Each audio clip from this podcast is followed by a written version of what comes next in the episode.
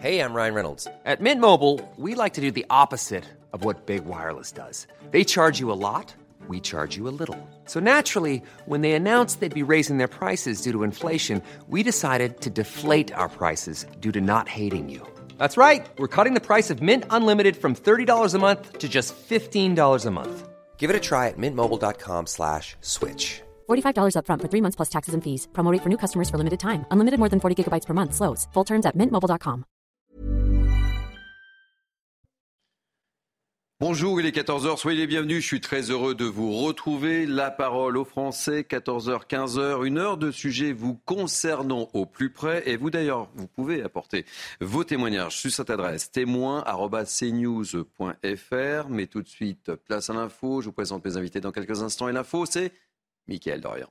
Bonjour Thierry, bonjour à tous. L'actualité cet après-midi, Emmanuel Macron reçoit en ce moment même Mohamed Ben Salman au menu de ce déjeuner en tête à tête avec le prince héritier d'Arabie Saoudite. La guerre en Ukraine, l'Iran, la crise libanaise ou encore la Syrie. Mohamed Ben Salman qui entame aujourd'hui une longue visite en France. Il participera notamment au sommet pour un nouveau pacte financier mondial organisé par Emmanuel Macron les 22 et 23 juin prochains à Paris. Dans l'actualité également, le dénouement euh, tragique euh, dans l'enquête sur la disparition de Karine Esquivillon. Le corps de la mère de famille a été euh, retrouvé dans un bois en Vendée. Bonjour Michael Chailloux, vous êtes en direct de La Roche-sur-Yon. Le mari de Karine Esquivillon, Michel Pial, est donc passé aux aveux cette nuit après sa garde à vue. Oui, c'est ça. C'est un moment charnière à quelques heures en fait de la fin de la garde à vue, aux environs d'une heure du matin, sous la pression des enquêteurs. Michel Pial est passé aux aveux. Oui, j'ai euh, tiré et j'ai tué euh, Karine, mais c'était un tir accidentel. Le coup est parti alors que j'étais en train de nettoyer euh, mon arme, a-t-il dit. Une version évidemment que les enquêteurs vont devoir vérifier parce qu'on sait que Michel Pial est un collectionneur, pas un collectionneur, pardon, est un amateur de tir sportif et qu'il possède légalement plusieurs armes à son domicile. Et puis deuxième révélation, Michel Pial a indiqué là où il avait caché le corps de Karine dans un bois à environ une dizaine de kilomètres de leur domicile sur la commune de Chaland. Et c'est là que vers 4 heures du matin, les enquêteurs ont euh, retrouvé euh, le corps de euh, l'épouse. Alors ce qui est impressionnant dans cette affaire, quand on regarde un petit peu dans le rétroviseur, c'est l'aplomb de Michel Pial. pendant deux mois et demi, après avoir déclaré la disparition de son épouse aux gendarmes, il a dit à qui voulait bien entendre, et surtout dans pas mal de médias, il a dit sa vérité, une disparition volontaire, organisée même par sa femme elle-même, en donnant plein de détails, comme par exemple, elle était partie avec un nécessaire de toilette, avec son chargeur de téléphone, plein d'éléments euh, qu'il a donnés, mais qui euh, ont quelque part mis en lumière un récit incohérent euh, qui a abouti à cette garde à vue. En ce moment même, Michel Pial est présenté à un juge d'instruction en vue d'une mise en examen et il sera vraisemblablement incarcéré dès ce soir. Michael Chailloux devant le, palais de justice de La Roche-sur-Yon. Karine Esquivillon, dont l'ex-mari était en direct sur CNews ce matin. Christophe Kédior a tenu à s'exprimer euh, pour faire part de son émotion. Il était interrogé par Pascal Pro. On l'écoute. La révolte, oui. La révolte, c'est même plus que de la colère. Hmm. On est complètement révolté. Aujourd'hui, c'est vrai que je prends la parole parce que je veux pas que les enfants ni ma belle-sœur soient, soient embêtés, chagrinés par les, euh, par, les médias. Alors, je préfère gérer, euh, gérer ça moi-même. Des prières euh, musulmanes organisées dans des cours d'école primaire par des élèves de, CM1 et, de CM2. Les faits se sont déroulés à Nice, dans les Alpes-Maritimes. Le maire euh, Christian Estrosi et le ministre de l'Éducation nationale, Papendiaï, dénoncent des atteintes très graves au principe de laïcité et précisent qu'une enquête de l'inspection générale a, été euh, diligentée pour établir précisément les faits et en tirer les conclusions utiles. Dans l'actualité également, quand les Français délaissent les grandes surfaces au profit des marchés. Face à l'inflation, certains se tournent désormais vers les étals des marchés pour payer moins cher, notamment les fruits et les légumes. Mais qu'en est-il réellement? Reportage dans le quartier de Belleville, dans l'Est parisien, d'Augustin Donadieu. Du soleil, des fruits et légumes frais, mais des petits achats. L'inflation des prix de l'alimentation n'épargne pas les marchés, alors les clients tentent de trouver des parades.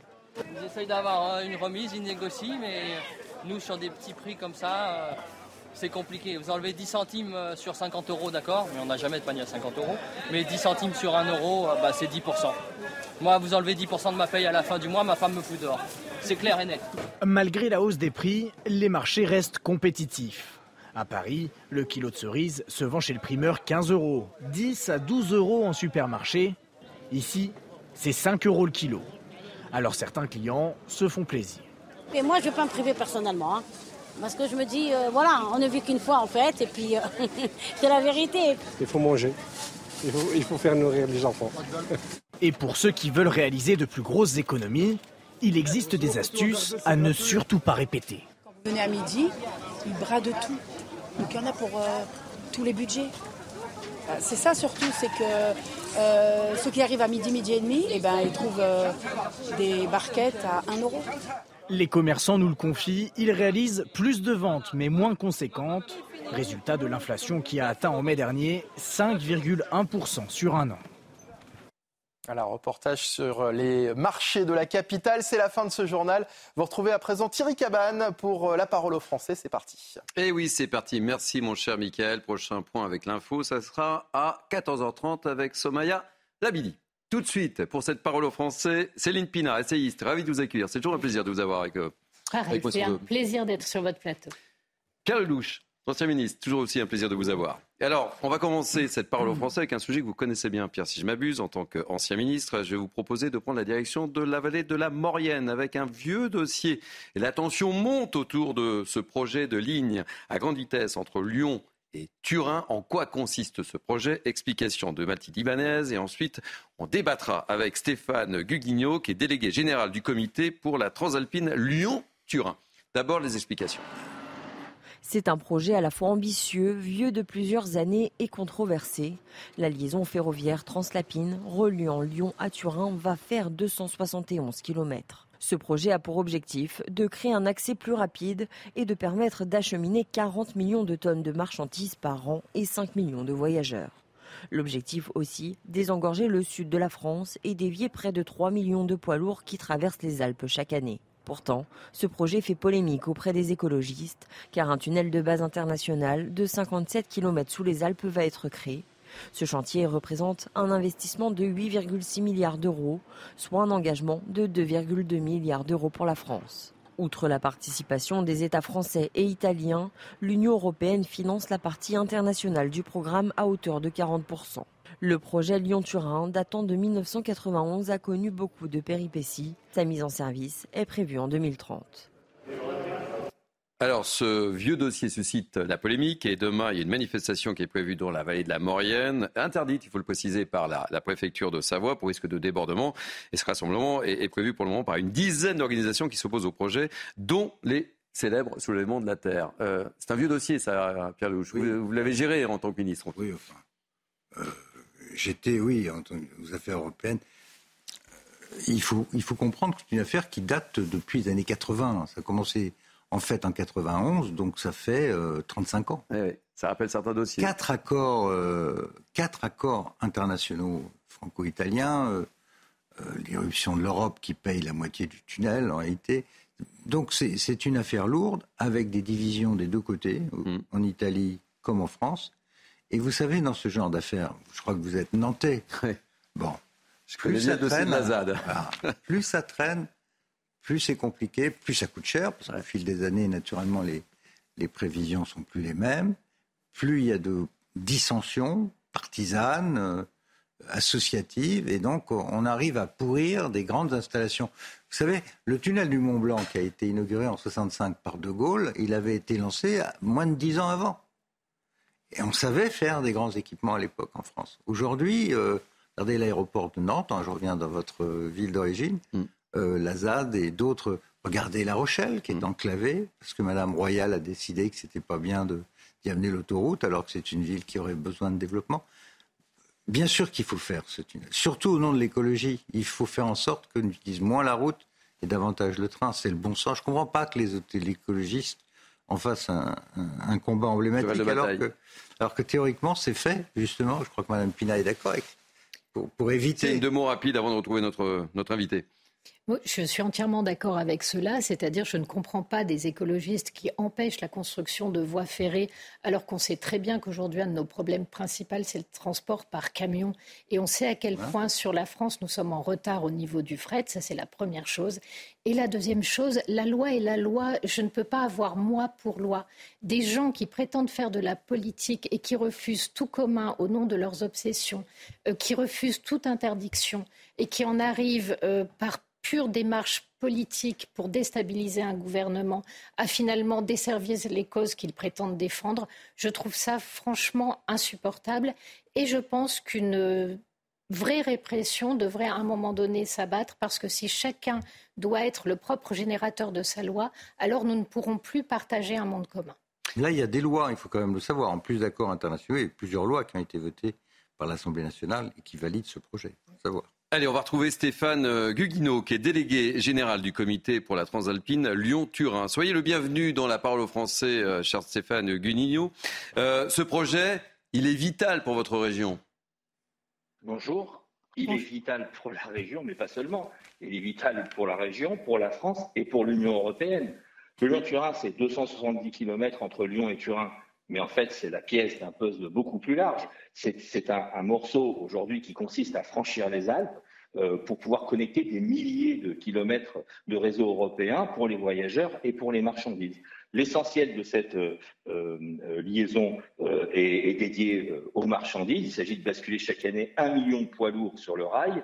Et je rejoins de manière assez claire l'expression qui a été émise par vos, deux chroniqueurs, parce que en fait, l'écologie n'est pas vraiment euh, la préoccupation première des, opposants à ce projet. Je ne citerai que la liste des, organisations qui, euh, sont à l'origine de cette manifestation interdite. Euh, c'est donc LV et LFI, mais aussi le nouveau parti anticapitaliste, Sudrail, les soulèvements de la Terre et et euh, beaucoup de groupuscules anarcho-libertaires qui, en France comme en Italie, euh, veulent euh, masquer et habiller, maquiller avec des arguments écologistes une, opposition qui est purement idéologique parce que le Lyon-Turin est un totem. le, préfet précise que 2000 gendarmes seront mobilisés demain dans votre région. Quel est l'état d'esprit des, habitants? Ils sont dans, la crainte. On, a vu ce qui s'est passé notamment à Sainte-Soline. C'est quoi l'état d'esprit là? Et, euh, très franchement, il y a une, une, forte inquiétude de la part des populations. Vous savez, la vallée de la c'est une vallée paisible, une vallée alpine euh, qui n'a pas l'habitude de ce type de, de, de manifestation. Effectivement, euh, il y a, selon la préfecture, beaucoup de, de, manifestants qui sont attendus. Certainement parmi eux des écologistes sincères, des gens qui ont envie de, promouvoir une idée pacifiquement, mais il y a aussi beaucoup de, casseurs venus notamment d'Italie qui sont depuis des années passés maîtres dans l'art de l'attaque du sabotage du chantier. chaque, depuis dix ans, les, mesures de sécurité pour protéger le chantier du Lyon-Turin côté italien contre une poignée d'opposants s'est élevé à 30 millions d'euros. On aimerait éviter que ce type d'action se reproduise en Maurienne et effectivement, les manifestants français cherchent depuis des mois à racoler les casseurs italiens pour les faire venir côté français. Alors Pierre Lelouch le, le disait, c'est un vieux, vieux, vieux dossier. Euh, ce qu'on peut dire, c'est qu'il y a déjà 20% du projet qui, a, débuté. C'est 20%, vous me confirmez ce chiffre? Oui, la pierre angulaire, la clé de voûte de la liaison Lyon-Turin, c'est un tunnel euh, euh, qui passe sous les Alpes de 57 km. Euh, l'idée étant de, s'affranchir de cette barrière physique. Je, signale que, les Suisses, à quelques dizaines de kilomètres à vol d'oiseau de, la Maurienne, ont réalisé trois tunnels identiques au Lyon-Turin. Il ne me semble pas que les Suisses soient des, euh, euh, euh, pirates de, l'environnement. les écologistes suisses se félicitent de ces, infrastructures essentielles qui se développent partout en Europe. Et donc ce tunnel, il est réalisé aujourd'hui à 20% du, de, de, sa totalité du projet. il y a 33 km de galeries qui ont été creusées, dont 11 km du tube définitif. Donc Demander l'arrêt immédiat du chantier, euh, c'est quelque chose qui est pas très sérieux, euh, puisqu'il est établi que arrêter le chantier coûterait désormais plus cher que de le finir. Merci en tous les cas pour votre témoignage, Stéphane Guiguignot. On va suivre ça avec attention demain sur les antennes de CNews, vous vous en doutez. Je rappelle que vous êtes délégué général du comité pour la Transalpine Lyon-Turin. Un mot de, conclusion sur ce sujet, Pierre, euh, très rapidement Ce que je voudrais dire, c'est quand on, lance des infrastructures aussi importantes pour le pays et pour nos voisins, il faut essayer de faire fort et vite, plutôt que de laisser traîner pendant des décennies. Quand vous laissez traîner, vous laissez en ça le dossier, ça s'enlise, et les oppositions se mobilisent pour tout un tas de raisons qui n'ont rien à voir avec le projet lui-même. Et, c'est très politisé euh, du côté italien comme du côté français. Ça n'a pas grand-chose à voir avec l'environnement, tout simplement parce que, en fait, c'est très bénéfique de sortir les camions de la route et les mettre sur des trains. C'est quand même le B à bas de l'écologie aujourd'hui. Allez, on va changer de sujet. Essayons d'être efficace. Nouveau thème, ouais, être efficace. Il faut jamais laisser traîner les choses, hein. ça c'est vrai. Le service national universel. Alors ça, on va en parler. Oh. Il va être intégré donc au lycée dès le mois de mars prochain. Je vous sens très fort sur ce sujet également, mmh. euh, Pierre Lelouch. Mmh. La secrétaire d'État à la jeunesse, Sarah El l'a annoncé ce matin de l'école du Figaro. Selon elle, cela rendra le SNU plus populaire. Alors en quoi ça consiste? Détail avec Sarah Fanzari. Et puis euh, nous serons également avec euh, Leïla qui a suivi la session du SNU en février 2022. On lui posera la question est-ce que ça lui a plu? Est-ce que ça a servi quelque chose? Est-ce qu'elle a appris des choses?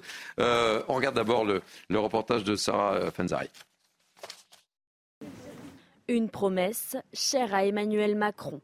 Le projet critiqué du service national universel franchira en 2024 une nouvelle étape.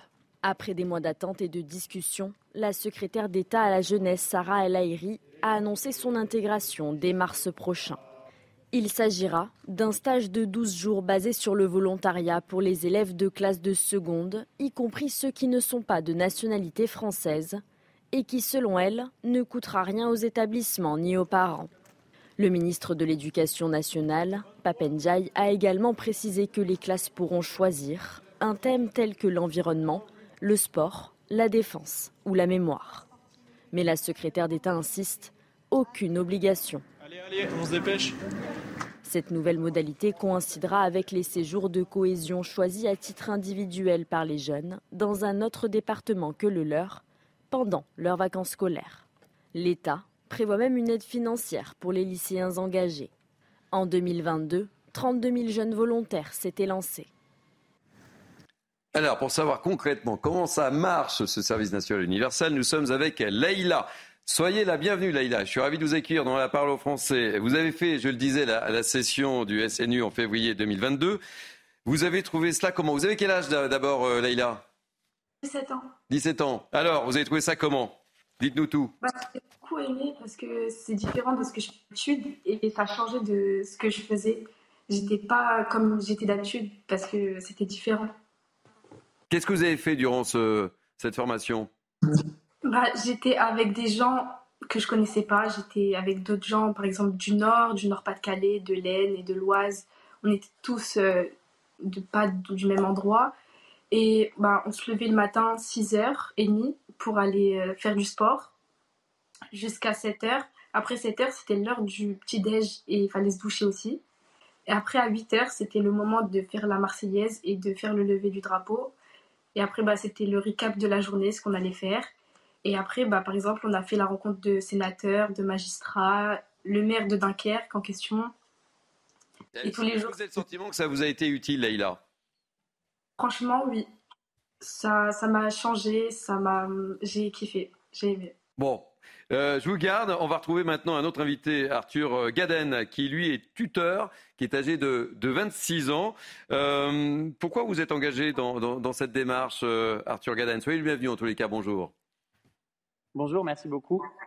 Moi, je me suis engagé principalement parce que ça m'intéresse, la question de la transmission, la question du partage, transmettre les valeurs et, le fait de se rendre utile, de, de, se mettre au service de quelque chose qui nous dépasse, c'est quelque chose qui m'intéresse beaucoup. Je connaissais pas du tout le SNU et je me suis dit en février, j'ai du temps, euh, pourquoi pas essayer alors vous, vous, réagissez comment à la, à la polémique Certains euh, enseignants disent que en fait c'est un peu le club méditerranéen, que ça ne sert pas à grand chose. Euh, qu'est-ce que, qu'est-ce que vous répondez à, à, toutes ces personnes qui, qui s'opposent à, ce projet? Puis je donnerai la parole également à, à Céline Pina et Pierre Lelouch sur, sur, sur, ce plateau. Non, non, non, c'est pas le SNU, c'est pas le club méditerranéen. La théorie, c'est que c'est un mélange entre l'éducation populaire, l'éducation nationale et l'armée. Et, et, dans la pratique, euh, ça n'a vraiment rien à voir. Euh, au Club Méditerranée, euh, on n'apprend pas à vivre ensemble. On y va chacun en vacances. Au Club Méditerranée, on n'apprend pas à bien ranger sa chambre, à faire le ménage dans les espaces communs. on n'apprend pas les gestes qui sauvent. Au Club Méditerranée, on n'apprend pas la démocratie locale, la démocratie interne. Au Club Méditerranée, c'est des vacances. Le SNU, c'est beaucoup plus que ça. C'est une expérience unique. Et on propose aux jeunes, euh, pendant deux semaines, de devenir la personne qu'ils ont envie d'être. On leur donne une page blanche et ils en font ce qu'ils veulent, dans un cadre qui quand même exceptionnel. Donc non, ça n'a rien à voir avec le Club Méditerranée. Bon, c'est une belle pub pour le Club Méditerranée, vous avez compris, je, je c'est le trait. Céline Pinard, réaction ben, tel que le, service euh, national universel nous est présenté là, à travers le témoignage de cette jeune fille et, du tuteur, on ne peut qu'adhérer. C'est, intéressant, c'est extrêmement cadré, c'est constructif. Euh, moi, je rappelle simplement euh, ce qu'on a vu il y a quelques années de ça, où lors d'une réunion justement d'acteurs du SNU, la laïcité avait été violemment attaquée. la Fédération des centres sociaux et la Ligue de l'enseignement avaient montré à quel point ils étaient des opérateurs peu fiables euh, voire dangereux, voire remontant euh, les gamins en, leur parlant de, racisme d'État, etc. Donc, euh, je ne sais pas de quel SNU on parle. Est-ce qu'il y en a plusieurs? Est-ce que ça dépend des opérateurs qui interviennent? Est-ce que les changements récents ont beaucoup plus cadré les choses? Euh, Voilà, ce serait ma première question. La deuxième chose euh, que je trouve assez importante, c'est qu'en fait, si les enseignants sont en colère, c'est pas parce qu'ils sont contre le SNU, c'est parce que c'est pris sur des heures de formation. Mmh. Et quand on voit le niveau scolaire de nos enfants, on peut avoir l'impression que c'est peut-être pas la meilleure idée et que si les jeunes veulent faire des efforts, c'est peut-être sur des durées de vacances scolaires extrêmement étendues qu'on aurait dû, oui, je crois que la question du temps scolaire est fondamentale dans cette histoire. Pierre Lelouch. Je rejoins Céline sur le temps scolaire, mais je vais dire c'est un détail par rapport à, cet ovni qui est devenu le, le SNU. Il faut remonter au début. Le, début, c'est la guerre du Golfe, la première guerre du Golfe, où on s'est aperçu que euh, on ne pouvait pas envoyer euh, des jeunes Français au combat et qu'il était temps d'arrêter le service militaire si on voulait faire une armée d'intervention. Et j'ai été euh, euh, à l'Assemblée, c'était l'époque où Philippe Seguin était président de l'Assemblée, on a supprimé le service à contre-coeur. Pourquoi est-ce qu'on l'a supprimé? Parce qu'il n'y avait pas d'argent. Euh, l'armée disait, nous, on peut faire une armée d'intervention, mais on ne peut pas s'occuper des jeunes. Ou alors donnez-nous l'argent. Et comme on n'avait pas arrêté de baisser les dépenses militaires pendant toute la période depuis la fin de la guerre froide, on s'est retrouvé avec une, une armée d'intervention bonsaï qui fonctionne, et des jeunes qui sont laissés à mmh. côté. Alors depuis, on a remué la sauce pour inventer une sorte de service à côté qui serait civique, pas vraiment militaire, etc. Il y a eu plusieurs incarnations de ce SNU. Maintenant, on le met en classe de seconde, ce qui est complètement aberrant. Vous entendez les jeunes, ils ont besoin de ce cadre. Ça, c'est très important ce qu'ils ont dit. Euh, ils ont le sentiment que c'est un endroit où enfin ils découvrent la nation. C'est ce que faisait le service militaire. Or, le service militaire, on en a besoin, voir ce qui se passe en Ukraine. Si demain il y a une guerre, qui va défendre ce pays? Qui aura envie de défendre le pays? Moi, je dis, contrairement à la loi de programmation militaire qui vient d'être votée, que plus que jamais, la question d'un service militaire obligatoire, y compris pour les filles, se posait. Simplement, la nation, on a décidé de ne pas mettre l'argent. Donc, on se retrouve à la fin avec une sorte de gadget de douzaine de jours, quinzaine de jours, euh, en classe de seconde. Avant, c'était une journée. Ça s'appelait la journée citoyenne. C'était encore plus ridicule. C'est dommage parce que nos jeunes, on le sent bien, ont besoin d'un cadre. Ils ont envie de servir leur pays. Donnons-leur les moyens plutôt que de mettre l'argent souvent dans des choses. Euh, et puis surtout qu'il y avait, il y avait quelque chose qui revenait tout le temps chez ceux qui avaient fait le service militaire, où ils racontaient que c'était des fois la seule occasion qu'ils avaient de connaître leur classe d'âge. C'est-à-dire que contrairement à ce qu'on croit, on est des sociétés extrêmement segmentées et finalement, euh, voilà, archipélisées. Et c'était le seul moment où ils se retrouvaient avec des gens de leur âge qui avaient des parcours complètement différents, des histoires complètement différentes. Et cet échange-là les nourrissait autant que les activités et comme en plus ils faisaient des choses ensemble, les liens créés étaient forts. Donc on, va marquer. le président Macron, il essaye de sortir de ce dilemme, pas d'argent, pas vraiment de concept d'armée, par ce gadget qui malheureusement ne répond pas. Alors Pierre, on, va poursuivre. On va poursuivre le débat. Je vous coupe la parole. Je suis désolé, on doit partir en, pause publicitaire. On retrouvera Leïla et Arthur euh, Gaden pour le mot de la fin sur, euh, sur ce sujet, euh, parce qu'on a moins encore les, les entendre un, tout petit peu. Et puis on parlera également de, cannabis et on prendra la direction de, de Bec-le-Bordeaux avec une initiative du, maire de, la ville qui fait débat. Allez, tout de suite, c'est la parole en français. Nous sommes ensemble jusqu'à 15h. C'est la dernière ligne droite pour la parole au français jusqu'à 15h avec mes invités dans quelques instants. Mais tout de suite, place à l'info. Et l'info, c'est Somaya Labidi. Les aveux du mari de Karine Esquivillon, Michel Pial a reconnu les faits et indiqué aux enquêteurs où se trouvait le corps selon la procureure de la République de La Roche-sur-Yon. La dépouille de la mère de famille a été retrouvée dans un bois et selon une source proche de l'enquête, en fin de garde à vue, le mari a affirmé aux enquêteurs avoir tué son épouse accidentellement en manipulant une arme. Après un séjour de dix jours, le pape a enfin quitté l'hôpital. Le Saint-Père est sorti ce matin en fauteuil roulant, souriant et accueilli par une foule de fidèles et de journalistes massés à l'entrée de l'établissement. Le Saint-Siège précise qu'il célébrera bien la prière de l'Angélus dimanche, mais son audience générale hebdomadaire de mercredi prochain est annulée pour lui permettre de se reposer. Et puis au moins trois morts et une centaine de blessés au Texas à cause d'une puissante tornade. Des images de drones montrent plusieurs bâtiments de Périton détruits ou endommagés, des arbres déracinés et des véhicules renversés dans cette petite ville située dans le sud des États-Unis et qui compte 8000 habitants. Merci beaucoup. Prochain rendez-vous avec l'information, le grand journal de l'après-midi avec Mickaël Dorian à 15h. Avec moi, donc, pour commenter l'actualité, Céline Pina et, Pierre Lelouch. Juste avant la pause publicitaire et ce journal, on parlait du service national universel et on avait deux invités. Leïla, euh, qui a donc fait cette session du SNU en février 2022. Dernière question avant de vous quitter. Hormis la Marseillaise, évidemment, le fait que vous soyez euh, levé très tôt, euh, qu'est-ce que vous avez retenu en, quelques mots, les, valeurs que vous avez retenues de, de cette session, Leïla? Bah, la cohésion, c'est bah, on était tous ensemble, je connaissais personne et bah, j'ai fait la rencontre de personnes à l'heure actuelle. Par exemple, il y avait Camille, Anaïs et tout, on était tous ensemble et je les connaissais pas et à l'heure actuelle, je leur parle encore. Et bah, sans ce jour de cohésion, j'aurais jamais rencontré ça. Bon, vous voulez faire quoi plus tard? J'aimerais faire un bachelor des sciences de la vision. Très bien. Ben, je vous souhaite plein de courage dans tous les cas et merci d'avoir accepté de, témoigner dans la parole au français. Arthur Garden, un, dernier mot sur les, propos tenus par euh, Céline Pina et, Pierre Lelouch et notamment sur le fait que, ces sessions aient lieu sur une période scolaire, que ce soit peut-être plus opportun de le faire hors période scolaire? Moi, je ne sais absolument pas quel est le meilleur moment pour faire un SNU, sinon euh, entre 15 et 18 ans, tel qu'il est construit là. Ce qui est très important à mes yeux, c'est que les jeunes soient volontaires et aujourd'hui, tous ceux que je vois, même ceux qui ne se sont pas inscrits eux-mêmes, qui ont été un peu poussés par leurs parents, passent un excellent séjour, sont très heureux d'être là à partir du deuxième ou quatrième jour selon, le, selon les jeunes, et, sont tous très tristes d'en repartir. Donc pour l'instant, c'est une grande réussite pour tous les jeunes qui le font. Et pour moi, c'est un plaisir de les encadrer et c'est un, honneur d'encadrer la Maisonnée 7. Bon, bah écoutez, merci de ce, témoignage, Arthur euh, Gaden, tuteur âgé de 26 ans. Vous voulez faire quoi plus tard? Euh, Je ne sais pas. Je vais faire un troisième SNU le mois prochain. Très bien. Ok, mais c'est pas un métier, c'est nu encore. Hein pas, encore.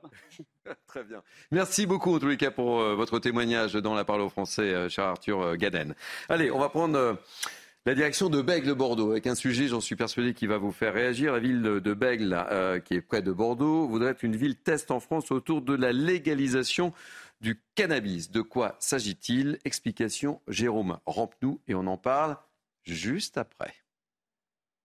La ville de Bègle, près de Bordeaux, connaît elle aussi son lot de trafic de cannabis. Pour essayer d'endiguer les points de deal, le maire aimerait que sa vente soit légalisée. Légalisation encadrée, ça ne veut pas dire open bar. On ne pourra pas acheter à tous les coins de rue, on ne pourra pas consommer dans l'espace public, les mineurs ne pourront pas consommer évidemment. L'idée c'est réduire les trafics, réduire la consommation des mineurs, encadrer la consommation euh, euh, euh, des, majeurs, les accompagner. Voilà, parce que c'est une drogue, hein, donc je ne fais pas l'apologie du cannabis, absolument pas. Pour les spécialistes de l'addiction, le problème n'est pas la légalisation, mais plutôt d'aider la population à réduire sa consommation. On est dans un vide sidéral où euh, on a une répression à tous les étages, on a un million de consommateurs réguliers. Aujourd'hui, on a des gens qui sont incarcérés uniquement pour leur consommation. Et derrière, on ne travaille pas une politique de prévention et de réduction des risques efficace. Dans les rues, les habitants sont partagés. apparemment, dans certaines villes, ça a bien marché à l'étranger. Parce qu'en Hollande, apparemment, euh, il y a plus, il y a moins de, pour le cannabis, il y en a moins. Mais je pense qu'il y a vraiment d'autres problèmes à se régler sur la commune que ça. On pourra contrôler le taux de THC en fait présent dans le produit tout simplement et c'est quand même ce qui cause un grand problème euh, auprès des consommateurs puisque le taux est de plus en plus élevé quand même euh, dans, dans les ventes actuellement. Bègle aimerait servir de ville test. Une demande a été envoyée à Emmanuel Macron en ce sens. Ici, on aimerait que la France rejoigne d'autres pays européens comme Malte qui fut le premier à légaliser le cannabis en 2021. Bon, en tous les cas, euh, le visionnage de ce reportage ne vous laisse pas du tout insensible, Céline Pina et Pierre Louche. Céline. Oui, d'abord parce que la première question à se poser, c'est est-ce que fondamentalement l'échelon de la ville est le bon échelon pour tester ce genre de choses mm. euh, Ne serait-ce que pour une simple et bonne raison, c'est bien beau de vouloir légaliser le cannabis, mais vous vous fournissez où? Si vous vous fournissez aujourd'hui dans ce qui vous est proposé, eh vous alimentez la violence internationale, le crime et les mafias. Ce qui veut dire que le seul moyen d'envisager une légalisation du cannabis, c'est de le produire nous-mêmes. Autrement dit, de créer une forme de CEITA des drogues gérée par l'État qui cultiverait des champs de cannabis et les mettrait à disposition du consommateur. On voit déjà que quand on pose les choses comme ça, le projet est autre chose que ce qui nous est présenté ici. Donc finalement, la véritable question, c'est soit on pense que l'être humain a toujours eu besoin de formes de drogue, que ce soit via l'alcool, les médicaments, mmh. etc., et qu'il faut encadrer ce type de pratique au détriment peut-être de la santé publique, ou alors on met en avant la santé publique et la nécessaire autonomie de l'homme par rapport à ses produits et on a une toute autre politique. Aujourd'hui, on a le sentiment que personne ne sait exactement où il veut aller. Pierre Hugues, rapidement. Alors, un, euh, les 15 minutes de gloire d'Andy Warhol. Le maire de Bègle a envie d'être montré à la télé, donc il a décidé d'avoir un on a essayé de l'avoir comme invité. Hein, euh. Euh, pouvoir législatif autonome sur la question de la drogue, qui est quand même le fléau national. 5 milliards de trafic, des, centaines de morts qui sont liés à la drogue. Euh, c'est un vrai sujet. Ce genre de gadget a tendance à m'horripiler. Article 1. Article 2, j'ai entendu beaucoup de bêtises dans la bouche des gens qui s'exprimaient. Non, personne n'est en prison aujourd'hui pour consommation de drogue. Ça se saurait. Demander à, demander à M. Palmade et quelques autres. Personne va en prison à cause de la consommation, c'est pas vrai. Euh, deux, on a entendu aussi que ça se passe très bien en Hollande et dans, le pays, dans les pays qui ont libéralisé. Euh, l'ancien ministre député que je suis, qui a été en Hollande, regardez ce qui se faisait, regardez à Zurich, les, les endroits où on a dépénalisé n'ont pas du tout arrêté le trafic, au contraire, ils l'ont doublé. Dans le cas de la Hollande, c'est quand même le, le QG de la distribution de la drogue dans toute l'Europe qui arrive par envers. Nous aussi, malheureusement, on est en train de devenir, mais le, quartier général de la drogue en Europe, c'est le pays qui a dépénalisé. Donc, faut arrêter de, raconter n'importe quoi. On est devant un problème gravissime. Il faut apprendre aux gens à se débarrasser de ce fléau, consommateurs de réduire, d'être, par exemple, euh, sans pitié pour les automobilistes qui utilisent du cannabis et qui causent la mort des gens. Moi, j'observe qu'il y a des radars sur la vitesse. Personne contrôle euh, la consommation, ou très peu de contrôle sur les consommations d'alcool et surtout de cannabis. Aujourd'hui, on sait que les proportions sont terrifiantes. Donc il y a un vrai sujet. Et s'amuser à faire ça, c'est pas rendre service au pays. Alors, on va demander à un spécialiste ce qu'il pense de cette initiative du, maire de Bègue. Nous sommes avec Dan de Véléa, psychiatre et addictologue. Soyez le bienvenu, Dan Véléa. Bonjour. Heureux de vous accueillir. Alors, vous en pensez quoi de cette initiative du maire de Bègle? Très concrètement. C'est une initiative, c'est un effet d'annonce, on ne sait pas exactement. De toute façon, ça s'inscrit aussi dans, l'écho des débats qu'on a, nous, les spécialistes de santé publique, médecine, psychiatrie, euh, les pouvoirs publics aussi, euh, par rapport à la et à l'éventuelle légalisation du cannabis, parce qu'on est dépassé par les trafics, parce qu'on est vraiment dans des inconnus à chaque fois que les gens utilisent le produit euh, en termes de concentration, en termes de provenance et de mélange qui existent là-bas. Si c'est fait dans une visée de santé publique, dans le sens connaître réellement le produit, avoir comme sur les bouteilles d'alcool le niveau de degré de, de, de, THC des produits actifs, oui, pourquoi pas, ça serait à titre expérimental, mais vraiment, euh, il faut souligner autre chose. On nous donne souvent l'exemple de la Hollande, pays qui a réussi magnifiquement le contrôle de la consommation de cannabis. À Amsterdam, si vous y allez, vous pouvez consommer que dans les coffee shops. Dan euh, c'est pas ce que dit Pierre Lelouch, hein, c'est plutôt, c'est plutôt un échec. Hein. Non, non, je, vais vous expliquer dans quel sens. Euh, déjà, Anvers, c'est pas en Hollande, c'est en Belgique. Et c'est là le port d'entrée en Europe de la drogue. Non, ce qui se passe à Amsterdam, ils ont, depuis les années 70, sur la Dame Place, donc le palais royal d'Amsterdam, il y avait beaucoup d'usagers de drogue. Ils ont pris une initiative qui était révolutionnaire à l'époque, qui reste révolutionnaire. Donner un cadre de consommation avec des centres de soins, avec des centres d'accompagnement. Ils ont préparé pendant une dizaine, quinzaine d'années les gens à l'usage, on va dire, simplement récréatif, avec le respect des autres. À Amsterdam, vous ne pouvez pas fumer un pétard au milieu de la route parce que vous faites vraiment tout de suite allumé par la police. Vous pouvez fumer dans les coffee shops ou chez vous. Donc il y a tout un côté éducationnel qu'on devrait penser avant de se dire on va faire comme les Hollandais.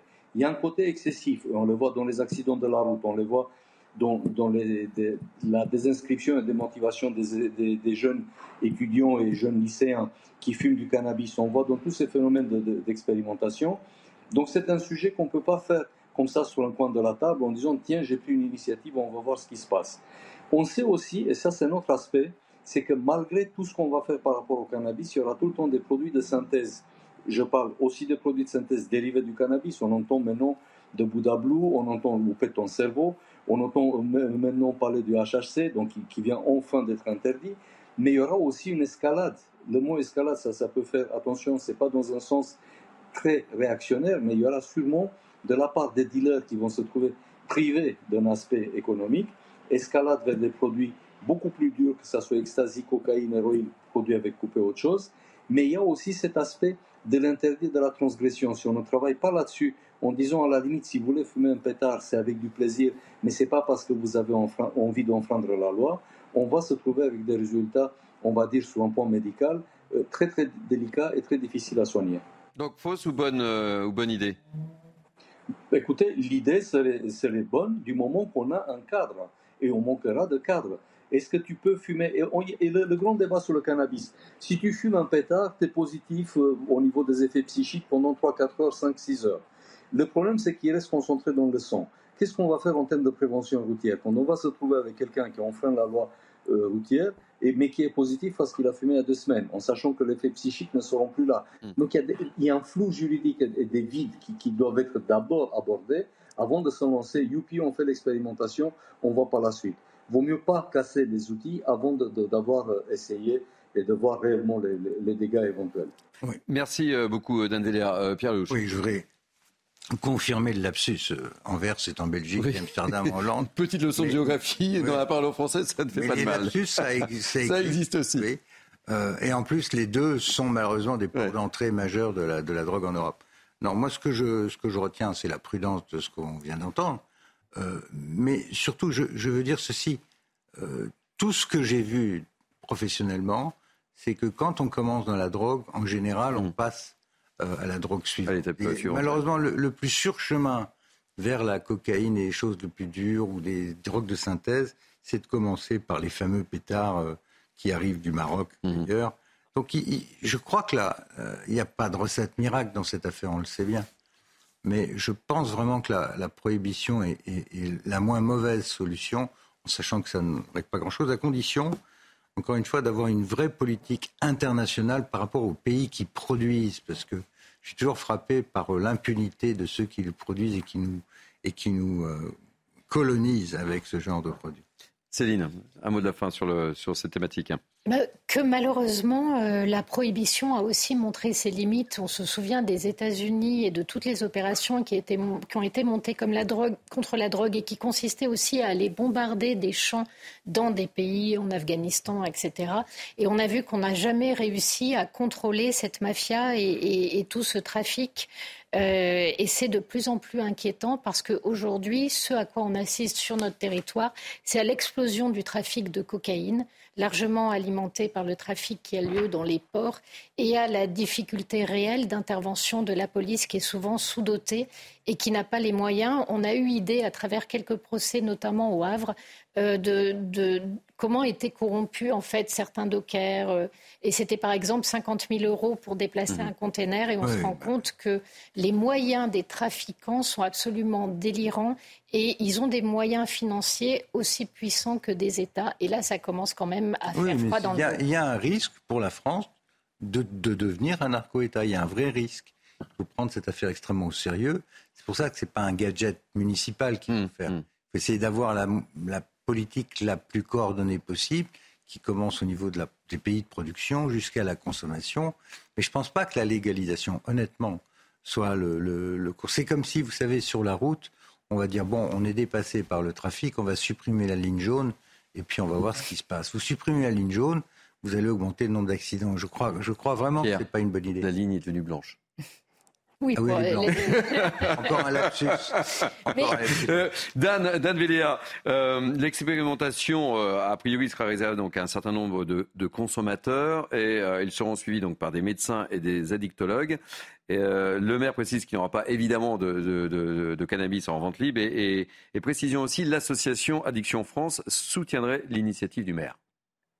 Tout à fait. J'imagine que les associations sont dans ce type de soutien parce que ça permettrait de voir aussi si l'encadrement, si la- l'accompagnement de ces gens-là par des spécialistes peut éventuellement cerner chez certains d'entre eux, au-delà du côté excitation, transgression d'utilisation d'un pétard, si quelque part c'est pas un effet automédication. On le sait que beaucoup de gens soignent un mal-être à l'heure actuelle, le stress au quotidien, toute la problématique qui se pose à, à tous les gens, euh, soignent avec des médicaments psychotropes, du cannabis, de l'alcool et d'autres produits. Mais ce qu'il ne faut pas oublier, c'est rappeler à ces gens-là qui, qui se lancent dans ce type de projet, si le projet aura lieu, qu'il s'agit quand même d'un produit psychoactif qu'il y a quelques années on caractérisait comme drogue douce, mais maintenant c'est fini. Les concentrations moyennes en THC maintenant c'est de 20% par rapport au pétard marocain de mon époque qui était à peu près à 4-6% en THC, en produit actif. Et les effets sont, sont exponentiels. Donc si on se lance en disant youpi, tout est très bien, on peut le faire, on va réussir, oui, on- là on va vers un, vers un- vers un désastre euh, euh, sanitaire.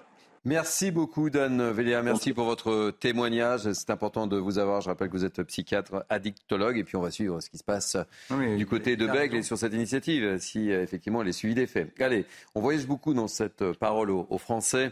Après la région bordelaise, c'est un sujet qui va vous plaire aussi. hein. On va prendre la direction du sud de la Provence, de la Provence, avec cette histoire qui fait couler beaucoup d'encre.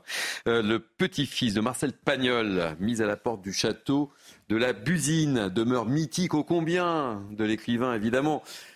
Benoît euh, Payan, le maire de Marseille, souhaite confier le lieu à une association ouvrière en charge de la gestion de, de centres sociaux, et ce malgré un bilan euh, excellent de Nicolas Pagnol et de son équipe. Et on va retrouver dans quelques instants, euh, Sylvain de France, qui est amateur euh, de catamaran à Marseille, qui est un grand acteur du développement économique euh, de, de Marseille et qui est révolté par cette décision. Avant de le retrouver, qu'est-ce que vous en pensez, euh, Céline Pina Moi, ça me choque. C'est euh, la Provence, c'est sur la Provence, Pagnol. Comment on peut exclure Nicolas Pagnol? Ben, en fait, c'est aussi simple que ça, mais ça me choque énormément parce que ce sont des livres qui sont des livres mythiques, qui ont, qui ont forgé notre enfance. euh, moi, j'ai un attachement très très fort à l'œuvre de Pagnol et à la qualité de son écriture et au message très humaniste qu'il fait passer à travers ses œuvres.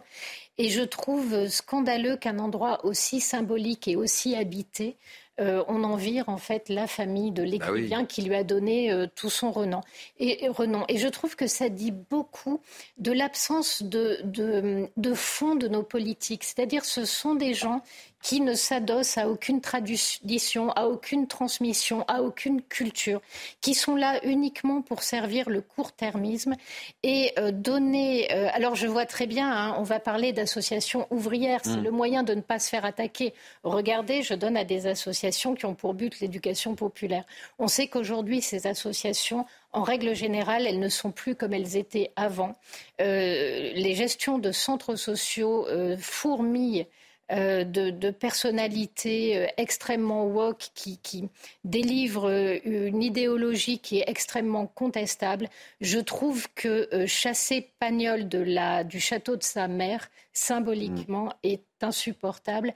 Et pour en faire un projet dont on ne sait franchement pas où il va, si ce n'est qu'on met en clignotant le mot ouvrier pour dire je suis inattaquable, regardez, je fais ça pour les pauvres, m'horripile particulièrement. Pierre Lelouch, c'est un sujet qui vous laisse pas insensible, évidemment. C'est quand même l'histoire de la Provence et, et plus que ça. Parce que c'est d'abord, euh, c'était la propriété de, la- de Marcel Pagnol. Mais oui. Il avait acheté en 41.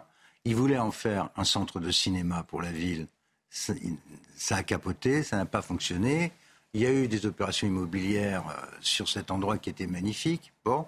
Et ensuite, la ville l'a repris pour euh, que ce soit un, un musée, qui, enfin une sorte de musée qui fonctionne et qui est dirigé par le petit-fils de Marcel Pagnol et, et ça donne de bons résultats. Maintenant, ils font une opération politique en se tournant vers euh, les, euh, je sais pas quoi, les, les, Oui, c'est les centres les- sociaux. les centres sociaux, etc. Comme si on va utiliser le château de la Busine pour transformer ça en logement de migrants ou je ne sais pas quoi. Pierre, Ça vous savez quoi sens. Alors que nous avons en invité Nicolas Pagnol. Eh ben, dans la parole donc il français. saura, il saura mieux de défendre. Ben voilà, Nicolas Pagnol. parole. Nicolas Pagnol, je vous, je- je vous cède la parole. Je suis ravi de vous accueillir dans la parole aux Français. Vous comprenez que ça suscite une vive émotion, ce qui vous arrive. Racontez-nous. Soyez bienvenus en tous les cas. Et je suis très heureux de vous avoir. Je vous remercie. Bonjour. Bonjour. Oui, je suis assez surpris par, par l'ampleur que prend, euh, que prend cette affaire. Je- bon, Marcel est, aimé par les Français. Là, on en a une preuve euh, encore plus claire. Euh, effectivement, je, suis assez, enfin, je suis dans l'incompréhension euh, vis-à-vis du, choix du collège qui a décidé de, de, ne pas reconduire la, délégation de service public de l'association du château de la Lusine.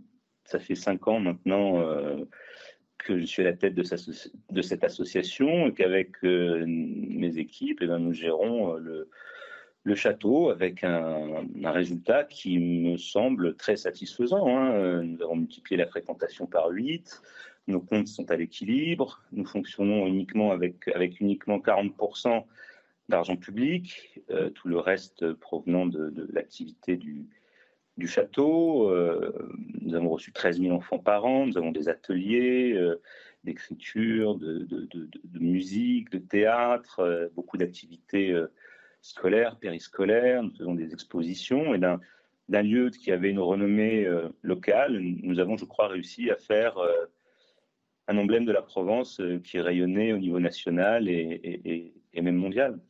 C'est l'œuvre de votre grand-père aussi que l'on attaque là en vous excluant de, de ce château. Enfin, je trouve que c'est c'est pas très sympa quand même. Je ne sais pas si c'est l'œuvre de mon grand-père, non, je ne pense pas. Je pense que, que la municipalité actuelle est provençale et, et, aussi. Je pense qu'on paye sans doute d'autres- choses. Je ne saurais pas dire quoi parce que je, je suis très peu, euh, très peu concerné par, euh, par la politique locale. Euh, non, je pense que je, suis dans l'incompréhension. Je suis dans l'incompréhension. Moi, j'ai géré ce château avec beaucoup de, de passion. J'avais l'impression de, de réussir là, là où mon grand-père avait échoué, c'est-à-dire à faire vivre ce lieu. L'histoire ne lui a pas laissé l'occasion de créer sa cité du cinéma et j'étais très heureux que, de faire vivre ce lieu, que, que son nom soit toujours associé à ce lieu, bien sûr, dans, dans l'imaginaire collectif, grâce au château de ma mère, mais aussi dans sa gestion, euh, grâce à moi. Je crois que, je, je crois que Benoît Payan, qui, qui est le maire de Marseille aujourd'hui, après, un peu par hasard, puisqu'il y avait normalement quelqu'un d'autre avait été élu avant lui, mais ils se sont arrangés entre eux.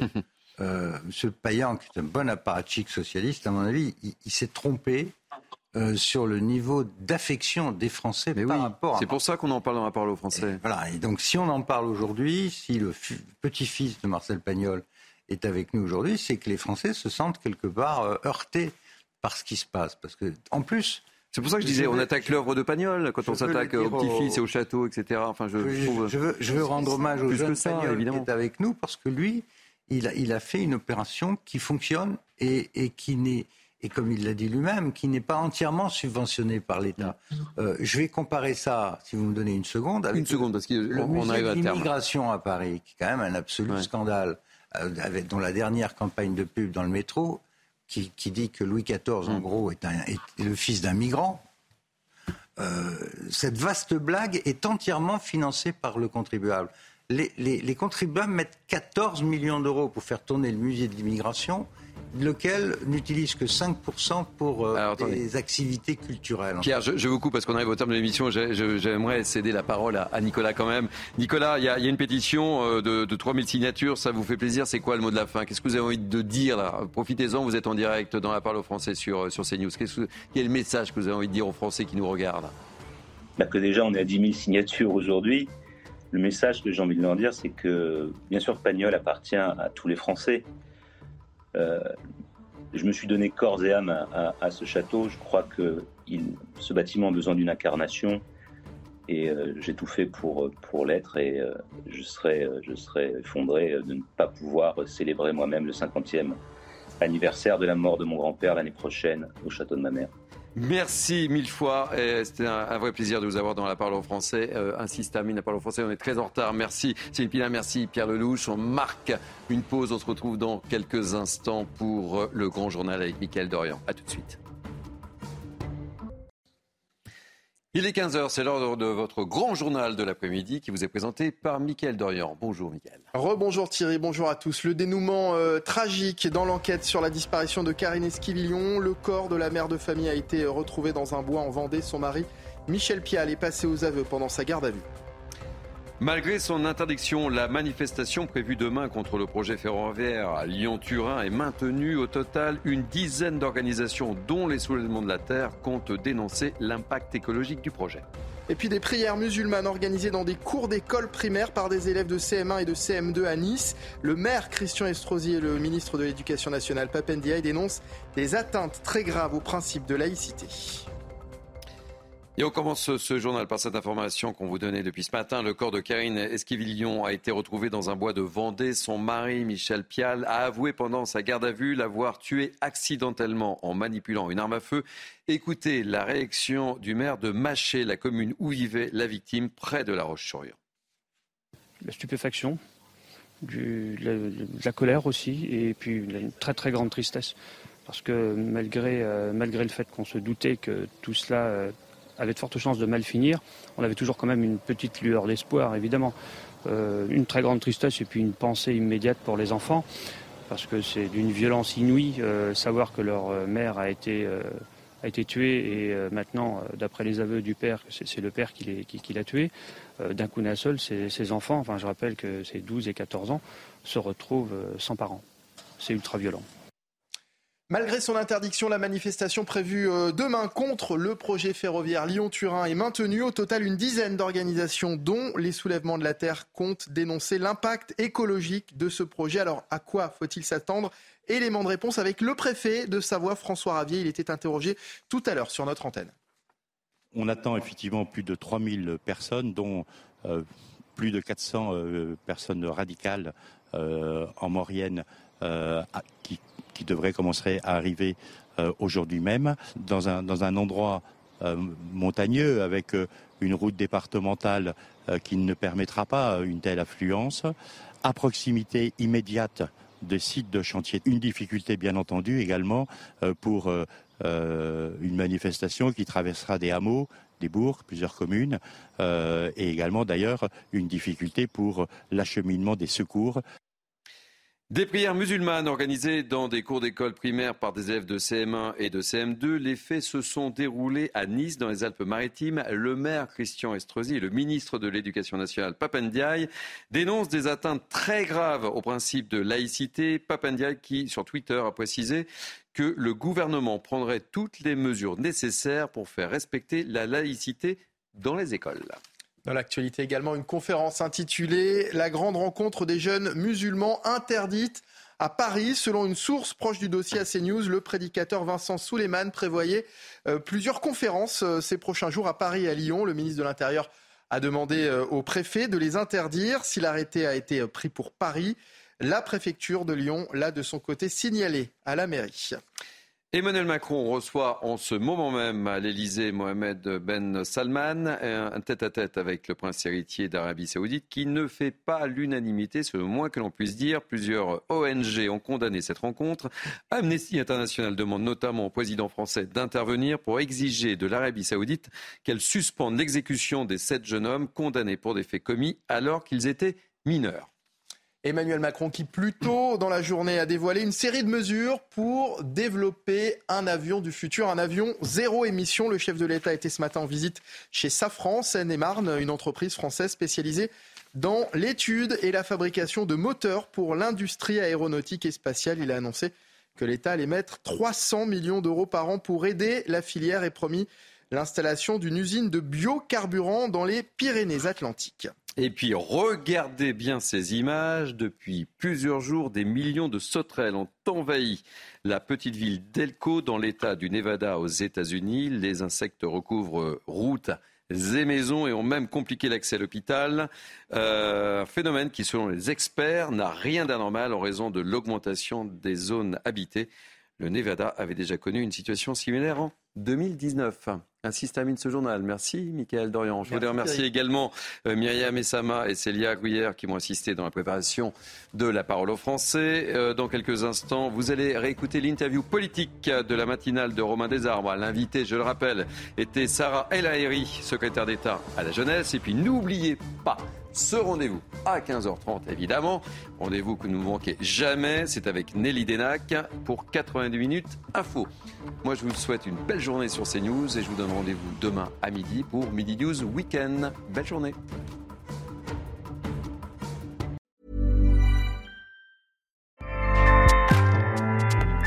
Powers the world's best podcasts. Here's a show that we recommend. Are you a reality TV junkie? Do you ever think, dang, I wish I had someone to talk to about all the trash TV that I watch? Well, look no further, garbage lover, because Reality Gaze is a podcast for you. Hello, I'm Maddie. And I'm Poodle, and we're the Reality Gaze. We talk about all your favorite unscripted shows like The Golden Bachelor, Love is Blind, and TLC's big, messy behemoth 90 Day Fiancé. And if you're driving to work, folding laundry, or just pretending to listen to your husband talk about sports, just put on the pod, and you've instantly got two gay besties spilling all the tea and reading these people for filth. So come at us, y'all. Find Reality Gaze wherever you listen to podcasts.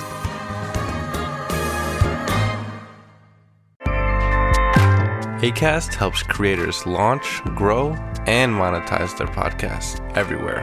ACAST.com.